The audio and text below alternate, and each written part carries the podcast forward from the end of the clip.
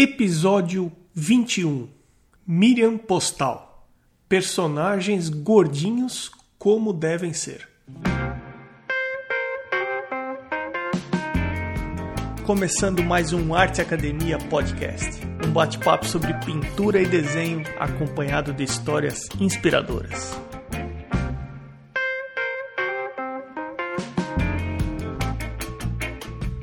Tudo bem por aí? Tem algumas maneiras bem simples de você interagir e dar uma força para o podcast. Uma delas é deixando um review onde quer que você esteja ouvindo. O review ajuda o podcast a ser ranqueado e com isso ser encontrado quando se pesquisa por podcasts de arte.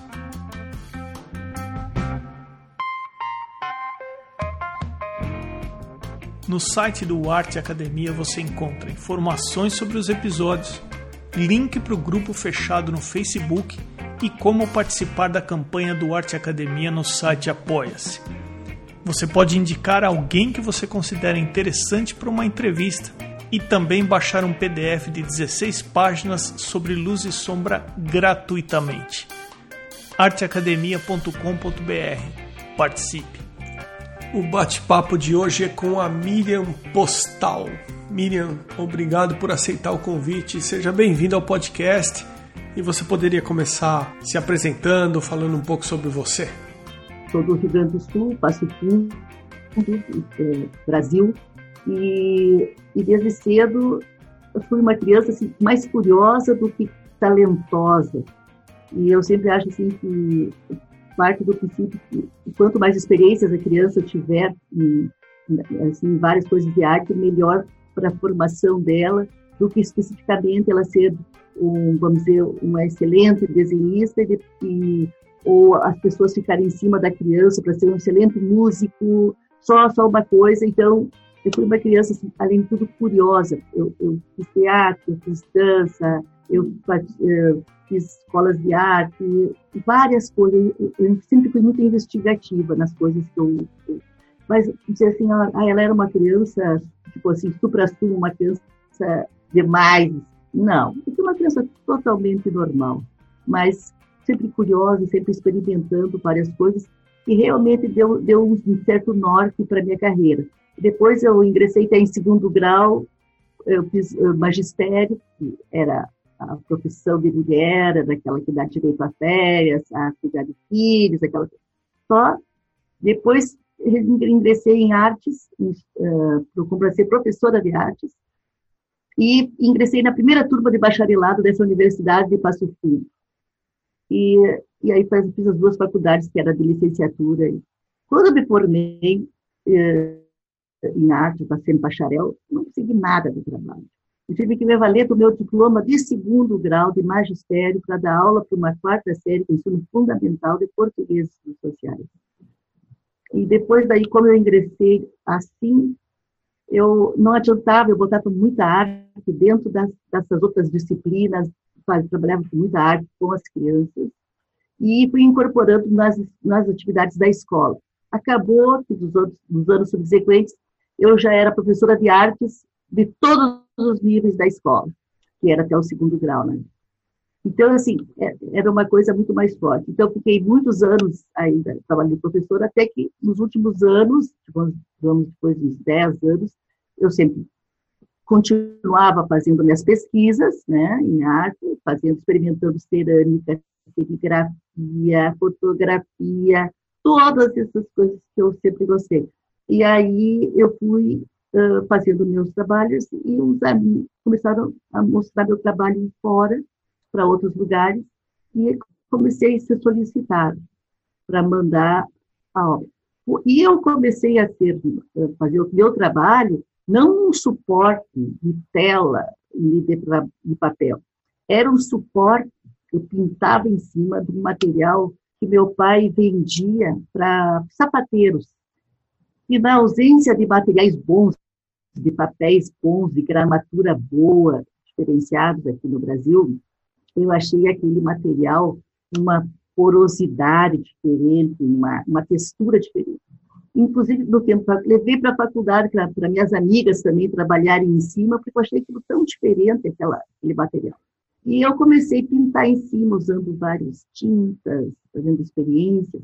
E foi que eu comecei a meus, meus trabalhos e que chamou muito a atenção das galerias de arte. Né? Depois o pessoal que via o trabalho identificava o que, que era em cima de que material que eu pintava e que dava aquela vista.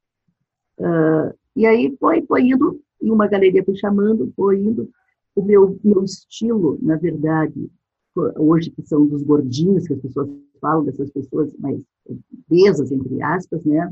Começou muito magrinho, muito fino, muito, uma pintura muito, digamos assim, elétrica, rápida, em cima desse material aí. E geralmente só em duas cores. Eu usava ou todo mundo só monocromia em azul ou só monocromia em laranja. E você tem o nome desse material? Olha, ele era, na verdade, chamado, até eu tinha era Artidur que fabricava, é, é, é, como se fosse um tecido que recebe uma resina, e aí o que, que ele é usado? Ele é usado na confecção do sapato, para o bico do sapato endurecer, porque as pessoas põem um emoliente, esquece, daí ele dá aquela forma, mas ele vem em umas chapas, em torno de um metro, um por um, e aí eu pintava. Só o que, que aconteceu? Ah, eu comecei a descobrir, dava um efeito super bonito, mas esse material teve evolução na fábrica que fazia, nas fábricas que fazia. Teve uma evolução química assim, e começou a alterar a, a composição dele. Então, a, a, minha chapa, antes que era, era uma coisa que absorvia a tinta, começou a repelir. Então, eu, eu trabalhei nele, acho que ele deve ter feito umas três, quatro alterações, chegou um ponto que estava impraticável, a minha técnica não se, não, não se adaptou mais pela mudança desse material. Que é, quer dizer que aqui também nesse país nós nos adaptamos a muitas mudanças, né? E isso nós vamos ver também. Então, já é a técnica que eu tive que refazer todo, daí, que eu, daí eu fui para essa tela convencional. Aí eu readaptei toda a minha técnica de pintura, que eu pinto tinta acrílica, sobre tela hoje. E ela, ela é camadas muito finas, são veladuras, na verdade, são várias, é umas dez etapas, depois eu vou mostrar né, as fotos, então várias etapas que, que são, não é uma pintura uh, com relevo, é uma pintura muito fininha, não nota. Então fui adaptando, adaptando até e hoje fico só né, nessa pintura, nessa tela, nessa convencional. Aquela eu, eu deixei totalmente, que nem produzem mais. Quanto tempo mais ou menos você levou para começar a ser assediada pelas galerias, assim. Você pintava, você começou a mostrar o seu trabalho e você, em paralelo, dava aula. Hum. A partir do momento que você se estabeleceu como professora de arte para a galeria, quanto tempo levou, mais ou menos? Olha, eu acho que esse processo ali, que eu trabalhei como comitante com o magistério, que eu dava aula na universidade também, depois, eu dei aula na universidade, eu era professora de desenho da Universidade do Instituto de Artes, então eu trabalhava, eu acho que em escola particular, escolas estaduais, eu já tinha feito concurso, dava aula na universidade, trabalhava em três, quatro lugares e pintava comitante. Eu acho que isso aí, que eu conseguia, assim, ó, daí tipo, ah, começa a faltar aqui ali, e não dava mais para conciliar o tempo, daí porque eu já tinha também demandas de, de, de trabalhos, eu acho que uns 10, quase 15 anos, né, para eu conseguir. Porque até no início, eu nunca dizia que eu era artista plástica, eu tinha até vergonha de dizer, olha, qual é a tua profissão? Eu sempre disse que eu era professora, porque até eu dizer que era artista plástica, eu sentia até né, vergonha, aquela coisa, até porque não era muito comum. E depois, então, deu o tempo de eu viver de arte. Eu tive, assim, uh, não sei, às vezes o que acontece? Que só meu trabalho era bom na época? Não, hoje. Por que, que uma pessoa tem mais sucesso? Porque às vezes não quer dizer pela, eu acho, às vezes, pelo trabalho ser bom, não. Às vezes muita coisa é, é o momento certo, é a, é a, a, a política que está no momento, a economia como está no momento, uh, é o canal de venda que deu certo, as pessoas, né? E aí começou que muitas galerias de arte começaram a solicitar a minha obra. E eu também, eu botava minha obra embaixo do braço naquela época, que tinha que ir para o trabalho, visitar. Então, no início também, algumas que eu já estava uh, tentando pegar novos lugares, que diziam que não, que não queriam. Eu viajei também para os trabalhos, para muitos lugares, uh, mostrando. Então, eu tive muita experiência de bater na porta e, e mostrar a minha obra. É uma coisa que eu sempre fiz, e outra coisa também que eu sempre tive contato, desde a minha primeira entrevista que eu dei, uma vez que eu fui selecionada para a capa de um guia telefônico ainda, em Porto Alegre, eh, a jornalista me disse, mas se vocês têm vergonha, vocês não expõem, vocês não, não entram, vocês não fazem esse contato conosco, eh, é, é, muito mais difícil, é um trabalho muito mais árduo de chegar até as pessoas, é, é tem que ter essa linguagem, essa, essa comunicação. E eu levei aquilo por, por, norma também, assim, por uma coisa. Então, eu sempre tive esse contato fácil de sempre mandar um release, sempre. Isso meu tempo, a gente tinha que fazer tudo sozinho, tudo, né? Escrever o teu currículo para mandar, é, e tudo assim, é datilografado, que não, não tinha nem computadores. Então, olha, para te ideia, em 95 eu participei de uma Expo em Nova York, não existia ainda. Ninguém tinha e-mail, ninguém não tinha. Era um número, uma série de números que o, o jornalista me deu, que me deu para fazer o contato. E, então, assim, hoje a facilidade de tu enviar uma imagem, você, né? Então, tem, por outro lado, é tudo aberto, né? Então, antes era, você ia, né? O não era na cara mesmo que tu recebia. Então, muitas coisas, assim, foi para ver. Parece, às vezes, que já vivi tanto, né? É que realmente eu já tenho 30 anos de, de carreira, né? E, e, e, passei por muitas fases. Passei por fases, assim, uh, de ir atrás, de buscar, de tentar botar os trabalhinhos. Depois passei por uma demanda, assim, que as galerias chegavam me pedir tantos trabalhos por vez. Depois foi uma época que de exposições, exposições internacionais. Eu fui também um tempo que as galerias chegavam a mandar tua passagem aérea para tu participar do, da vernissage. Acabou tudo. Miriam, eu queria uh, aproveitar toda essa experiência e tudo que você já viveu como artista plástica e perguntar para você, olhando para trás, quais são as dificuldades que hoje em dia você encontra com base no mundo que a gente está vivendo hoje, que é tudo digital. É, porque eu já ouvi histórias assim dos de artistas que eles mandavam os convites pelo correio da exposição, da vernissagem, que a mala direta deles era uma lista de endereços e eles mandavam cartas para todo mundo, não tinha essa facilidade que tem hoje em dia. Então, Olhando para trás, hoje em dia, que tipo de dificuldade você encontra sendo uma artista plástica? Ah, parece incrível, né? Mas a, a luta hoje é aberta. Uma vez ah, a gente respeitava mais os artistas uh, mais velhos, mais os mestres, tu ia num museu, numa instituição, para tu entrar numa galeria.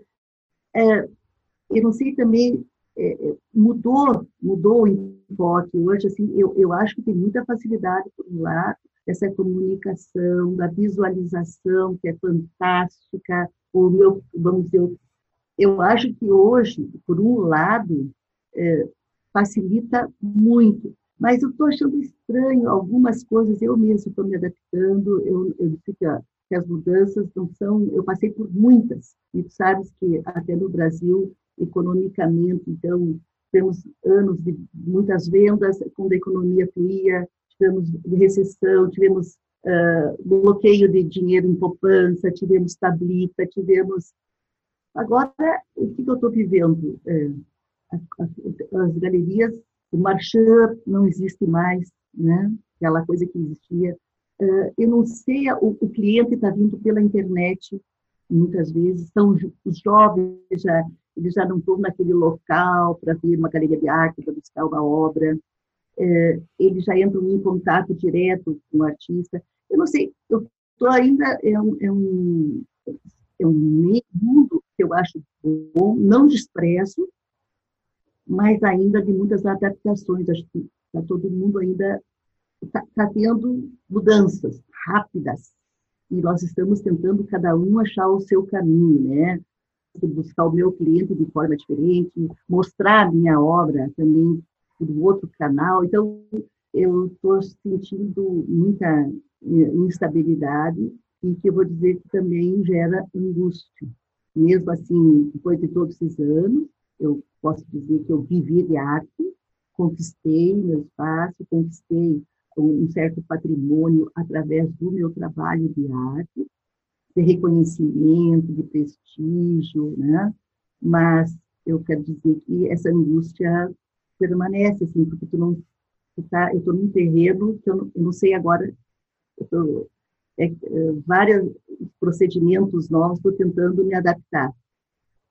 Você sabe que ouvindo você contar isso, você me lembrou um fato e Bem ou mal, eu acho que a gente pode fazer um paralelo. Eu acho que a oferta hoje em dia é muito maior do que foi no passado. Uhum. Por exemplo, se você fosse comprar nos anos 90 um carro usado, era muito comum você pegar o anúncio pelo jornal impresso de domingo e ir ver o carro cedo, e não era rara a situação em que você tinha que esperar uns três ou quatro pessoas que já tinham chegado na frente do endereço para você comprar o carro na casa da pessoa. E muitas vezes você não conseguia comprar porque logo o carro era vendido. A oferta de carros usados no passado era muito menor. Com o tempo, acabou ficando cada vez mais fácil de você adquirir um carro usado. Eu acho que dá para a gente fazer um paralelo porque ouvindo você falar que as galerias te mandavam passagem aérea para você ir para uma para sua vernissagem, eu acredito que a quantidade de artistas plásticos era muito menor e a oferta de produtos de arte era muito menor do que se tem hoje em dia.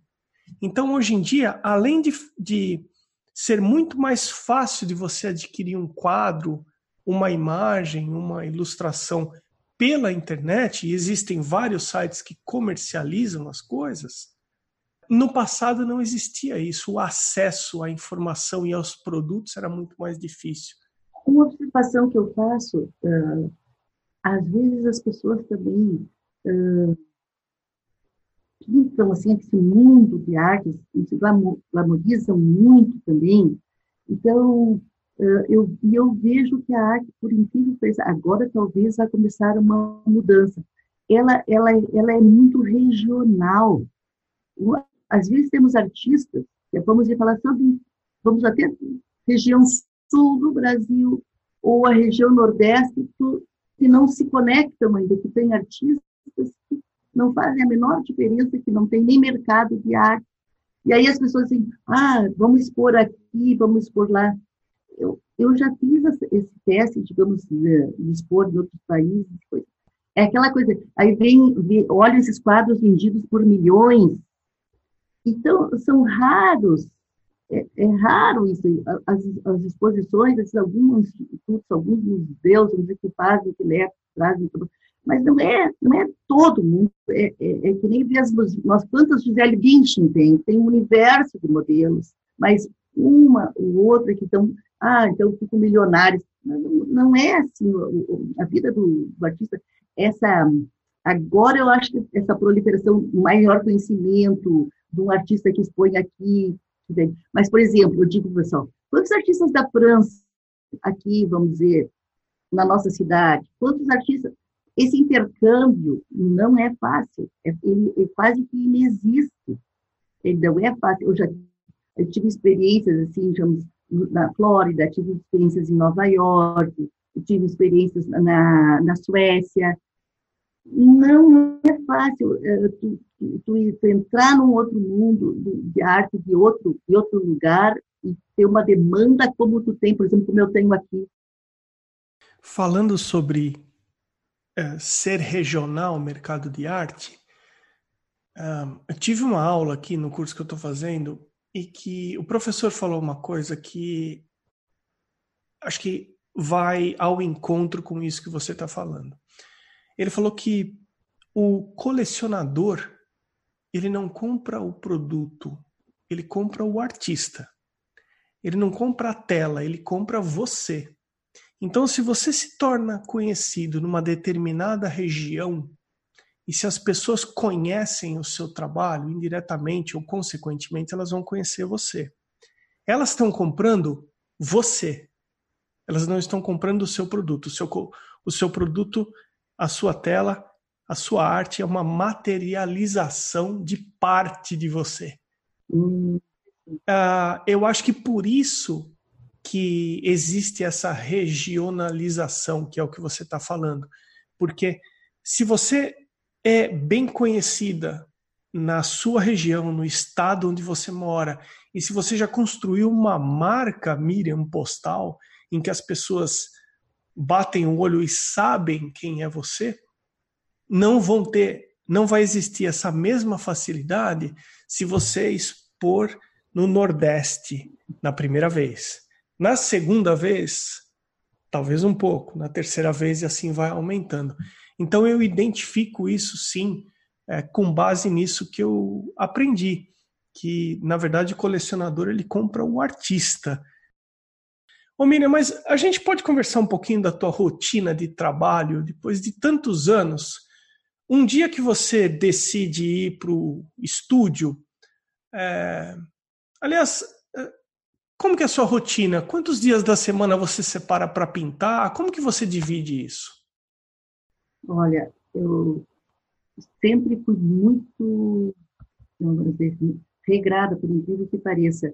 É, é, eu levei assim, porque eu sempre tive no ateliê uh, fora uh, da minha casa, por uns 20 anos eu tive fora, e depois de um tempo eu quis pintar, talvez em outros horários que não fossem aqueles quase comerciais, né? Porque eu tinha em outros estabelecimentos, então eu ia de manhã, ia de tarde, fazia aquela coisa quase que aquele, aquele horário.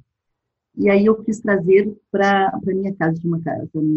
Então foi muito bom, muito bom. E assim, trabalho em fases de trabalhar muito bom. Quando tinha assim, um, um processo de, vamos dizer, de uma exposição, alguma coisa, aí a aceleração é muito, e a vibração é diferente, aí tu quer trabalhar, trabalhar, trabalhar. Mas também, eu quero dizer assim, que tem momentos eu, ontem eu estava analisando, eu me mudei, hoje eu moro numa, em Balneário Camboriú, é uma praia, fui morar num apartamento e tem uma sala que é meu estúdio. E, e, e, a gente analisa assim, eh, eu tenho algumas coisas que eu preciso, por incrível que pareça, eu preciso de ordem para trabalhar. Preciso ter organização do meu espaço para eu trabalhar então eu me conheço, eu preciso sempre eu tive que organizar meu ateliê antes de começar a pintar uma cerâmica. E ontem eu estava numa fase já agora de, de transição, uma certa acomodação, e eu, eu, eu pegava e pintava vários pontos, não sem pintura, coisa. Então foi eu, eu, eu preciso eu, eu, é um preparando telas para não sei o que mas assim, me reorganizando de novo. Então, eu, eu mesmo me analiso. Uh, eu preciso ter também, às vezes, alguma, algum material novo. Está, está, então, são fases que eu fico um pouco sem motivo. Eu tenho que tem alguma coisa que tem que me motivar. Não é a tal da inspiração, é alguma coisa. Às vezes pode ser um recorte de jornal, uma colagem diferente para fazer uma melina, uma, uma tinta nova que eu quero experimentar me motiva, uma temática nova, alguma coisa. Então, só que tem fases, eu, outro eu limpava meu ateliê, outro eu pintava essas telas, preparando os frutos, eu não sei o que vem, né? Mas então, aí eu digo, meu Deus, eu não posso nem me angustiar por isso, mas para vocês verem que o artista, mais de 30 anos de carreira, sempre bem sucedida, não posso dizer, não posso me fechar, né? Eu passo por isso aí também, tenho essa, esses momentos de angústia, parece que fica um vazio, e aí tu, tu se pergunta da, da, validade daquilo que tu fizeste até hoje também, mas quem, por que que compro, como é que pode, será que eu botaria minha própria obra, é, sabe, é, às vezes tu fica se questionando sobre aquilo mesmo que tu faz, as pessoas nem imaginam que tu está passando por tudo isso. Mas eu, eu acho que essa angústia faz parte de todo artista. Essa dúvida, eu acho que ela é constante na cabeça de todos nós que pintamos. É, eu acho, eu não sei se você tem a mesma sensação, mas eu começo a fazer um, uma pintura, eu começo a fazer um quadro e durante o período inicial eu tento só sobreviver àquele quadro. Aquele quadro para mim é uma coisa que não vai dar em nada e eu tento passar por essa fase até a fase que eu começo a me sentir um pouco mais confortável com aquilo que eu estou fazendo e eu consigo enxergar, não, eu acho que vai dar uma coisa que vai me satisfazer. Eu sempre eu gostaria de pegar o quadro no finalmente, porque daí parece que é, aquilo sou, sou eu. eu. eu. queria que alguém fizesse a primeira página. eu disse, ó, faz assim, assim, depois só me entrega o quadro, que daí agora eu vou botar a minha alma, tá? Tive um professor, ele começou trabalhando nos anos 80 nas galerias de Los Angeles. O nome dele é John Seed ele começou como um faz-tudo nas galerias. E ele teve o privilégio de trabalhar para o Jean-Michel Basquiat quando ele estava no começo da carreira. Ele chegou a alugar um cômodo para o Basquiat é, o Basquiat morreu de overdose aos 28 anos, se eu não estiver enganado. Então, assim, eles iam junto para a galeria, ele conviveu com o Basquiat há muito tempo. Eu estou até terminando de ler um livro que ele escreveu, esse professor. Eu acho que é um privilégio ter aula com uma pessoa como essa. E ele conta que o, o Basquiat passava algumas coisas para ele preparar. Então, ele chegou a, a pintar a base de telas para o Basquiat, Falou, olha, esses três painéis, o Basquiat deixava um recado para ele, esses três painéis eu quero preto, porque eu quero trabalhar em cima de uma tela preta. Ele chegou a comprar uma tela do Basquiat por 5 mil dólares e vendeu por 5.500 dólares. Essa tela hoje está num museu que vale milhões de dólares. Coisas que ele conta, mas eu estou contando isso para falar que o Basquiat tinha uma pessoa que foi esse meu professor para fazer essa primeira fase da pintura para ele. É, falando sobre estilo de pintura, tem artistas que eles passam a grande maioria do tempo buscando por um estilo próprio. A que você acredita esse seu estilo? Você acha que é possível explicar como que esse estilo chegou até você? Você foi influenciada por alguém, por algum artista? Uh, não defino assim exatamente a, a, sequência, mas eu sei os elementos que foram. Uh, e é tão e é, e é, difícil explicar. Primeiro que eu falei para ti que as minhas figuras, eram, minhas telas eram só em dois tons, duas cores, ou azul ou laranja. Hoje uso uma infinidade de cores né, na minha obra. Outra coisa também que elas começaram para ser abstratas e se tornaram totalmente figurativas. Então, eu comecei sempre do lado oposto. E as figuras, de elas terem nascido, elas terem ficado gordas, assim, obesas, eu, quando eu fiz uh, serigrafia, eu, eu fazia uma mancha, e aí, como eu quis usar todo o suporte, todo o plano básico que eu tinha, eu comecei uh, a largar, desenhar as figuras e eu vou depois poder te mostrar também essa sequência, essa evolução, para te mostrar da, da obra. Uh, e aí a, a, figura começou a, a usar o, todo o plano. Ela, ela não tinha um propósito. Hoje eu vejo a minha figura muito preocupada com a estética dela, se as pernas estão roliças, se ela está num equilíbrio. Não tinha, ela, ela, ela era bem mais deformada, para encher o plano. As figuras eram agrupadas, eu queria mostrar também as pessoas muito uh, preguiçosas, indolentes, com a situação política que tinha, que todo mundo se agrupava, mas não fazia nada para mudar as coisas. Então, eu fui botando, assim, essa, essas figuras foram se ajustando, uma se encaixando na outra e ficando grandes para encher o, o, o plano básico. Aí outra coisa também que eu noto, assim, eu sempre gostei muito da, daquela estamparia das flores de chitas, daqueles tecido nosso brasileiro que tinha nas casas pernambucanas, aqueles tecidos bem comuns brasileiros, assim, bem típicos. E o chinelo de dedo também era uma coisa assim de pessoas que eu via. Então eu pintava muito, muitas cenas do ficava simbolismos. A mala era uma coisa que me acompanhava muito, então botava as cores no início eram muito vermelhos, marrons, amarelos. Então, toda essa, essa evolução foi formando e a figura foi se fazendo. Eu pinto muito, uma forma muito repetitiva também, eu vejo. Às ah, parece sempre um pouco igual. Uh, é que ela é, ela é assim a forma, ela, o homem geralmente é de perfil que eu pinto, uh, a mulher, a posição dela uh, ajustada, assim, às vezes a perna cruzada, mas ela, ela, ela ficou num volume maior, mais robusto. Os cabelos eu pintava antes espigados, então era uma forma de repelir também as, as críticas. Eu acho assim aquela coisa, aquela figura mais estridente, né? Uma coisa e agora ela, ela ficou muito mais romantizada. Uh, uma das coisas que eu, eu, eu, eu, detesto o sofrimento, de ver sofrimento de qualquer, que seja animal, seja uma pessoa, seja uma planta, eu, eu odeio essa, essa sensação. Então, é uma coisa que eu não quero mais, assim, não, eu, eu com a minha obra, eu não, eu não quero dor, eu não, eu não quero causar nada, eu, eu, quero a coisa que, que seja aconchego, que seja terna eu, odeio, assim, acho as coisas que vêm, eu acho muito, é, que agridem muito, eu, não quero. Então, talvez seja essa, assim, essa, essa fase que eu estou vivendo, né? Então, eu vejo que tem choque, choques, não, tem semelhanças com alguns artistas também. Não posso dizer que, eu, é inédito total, é uma maneira de pintar as minhas figuras gordas. Por exemplo, eu já tive uh, nome meu citado em jornal e era uma fotografia do, do, do do colombiano, do. Ai, agora que faz as figuras bem curtas, o. Botero? Botero, do Botero, né?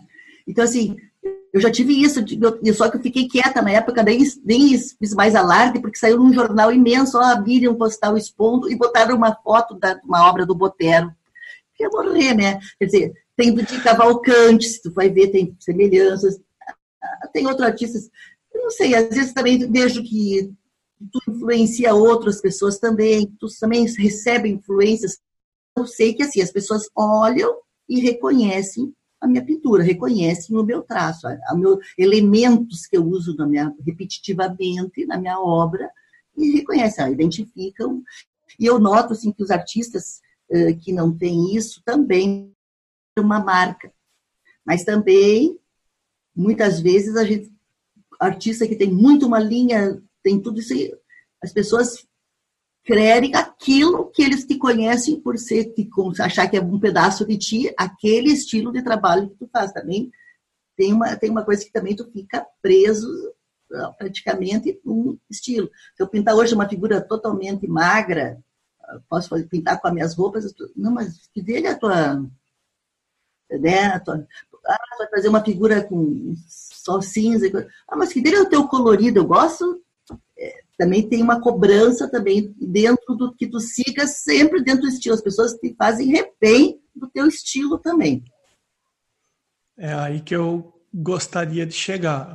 É, existe um outro lado também da gente ter o, aquele estilo sacramentado, porque bem ou mal é uma coisa que é esperada da gente, né? Exato. Vai do Basquiat. Manda o Basquiat fazer uma, uma, uma, uma, coisa mais romantizada, uma figura mais definida, sem escrever tantas coisas na. Mas não, não, não é, não, não é o Basquiat. O Basquiat. Miriam, depois de tantos anos envolvida com arte, ganhando a vida com a arte, com as pinturas, olhando para trás, tem alguma coisa que você faria diferente que você fez? Olha, eu tentei fazer o meu melhor, né? É, eu dividi assim, a minha arte com quem eu pude dividir. Desde incentivar a outras pessoas também, que sempre me deram. Na época, que nem sabiam fazer nem um, um, currículo, uma tabela de preço, como era, a gente precisava levar em mãos para a galeria de repartir endereço, de a conversar com N. Ontem estava falando sobre isso aí.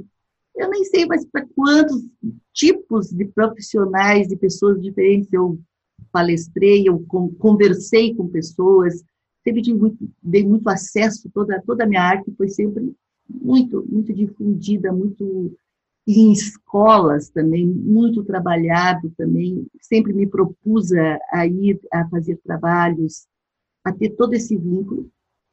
E eu, eu procurei só, só para mim, isso sim é uma coisa que eu dividi muito.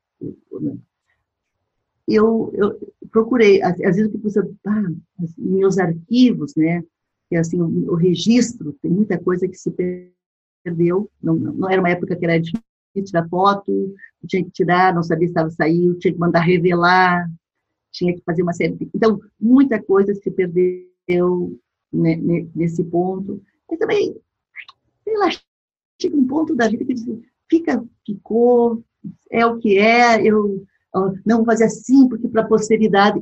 Não existe isso, sabe? Tu se preocupar e fazer muito uma coisa hoje para pela posteridade, vou fazer. Sabe lá.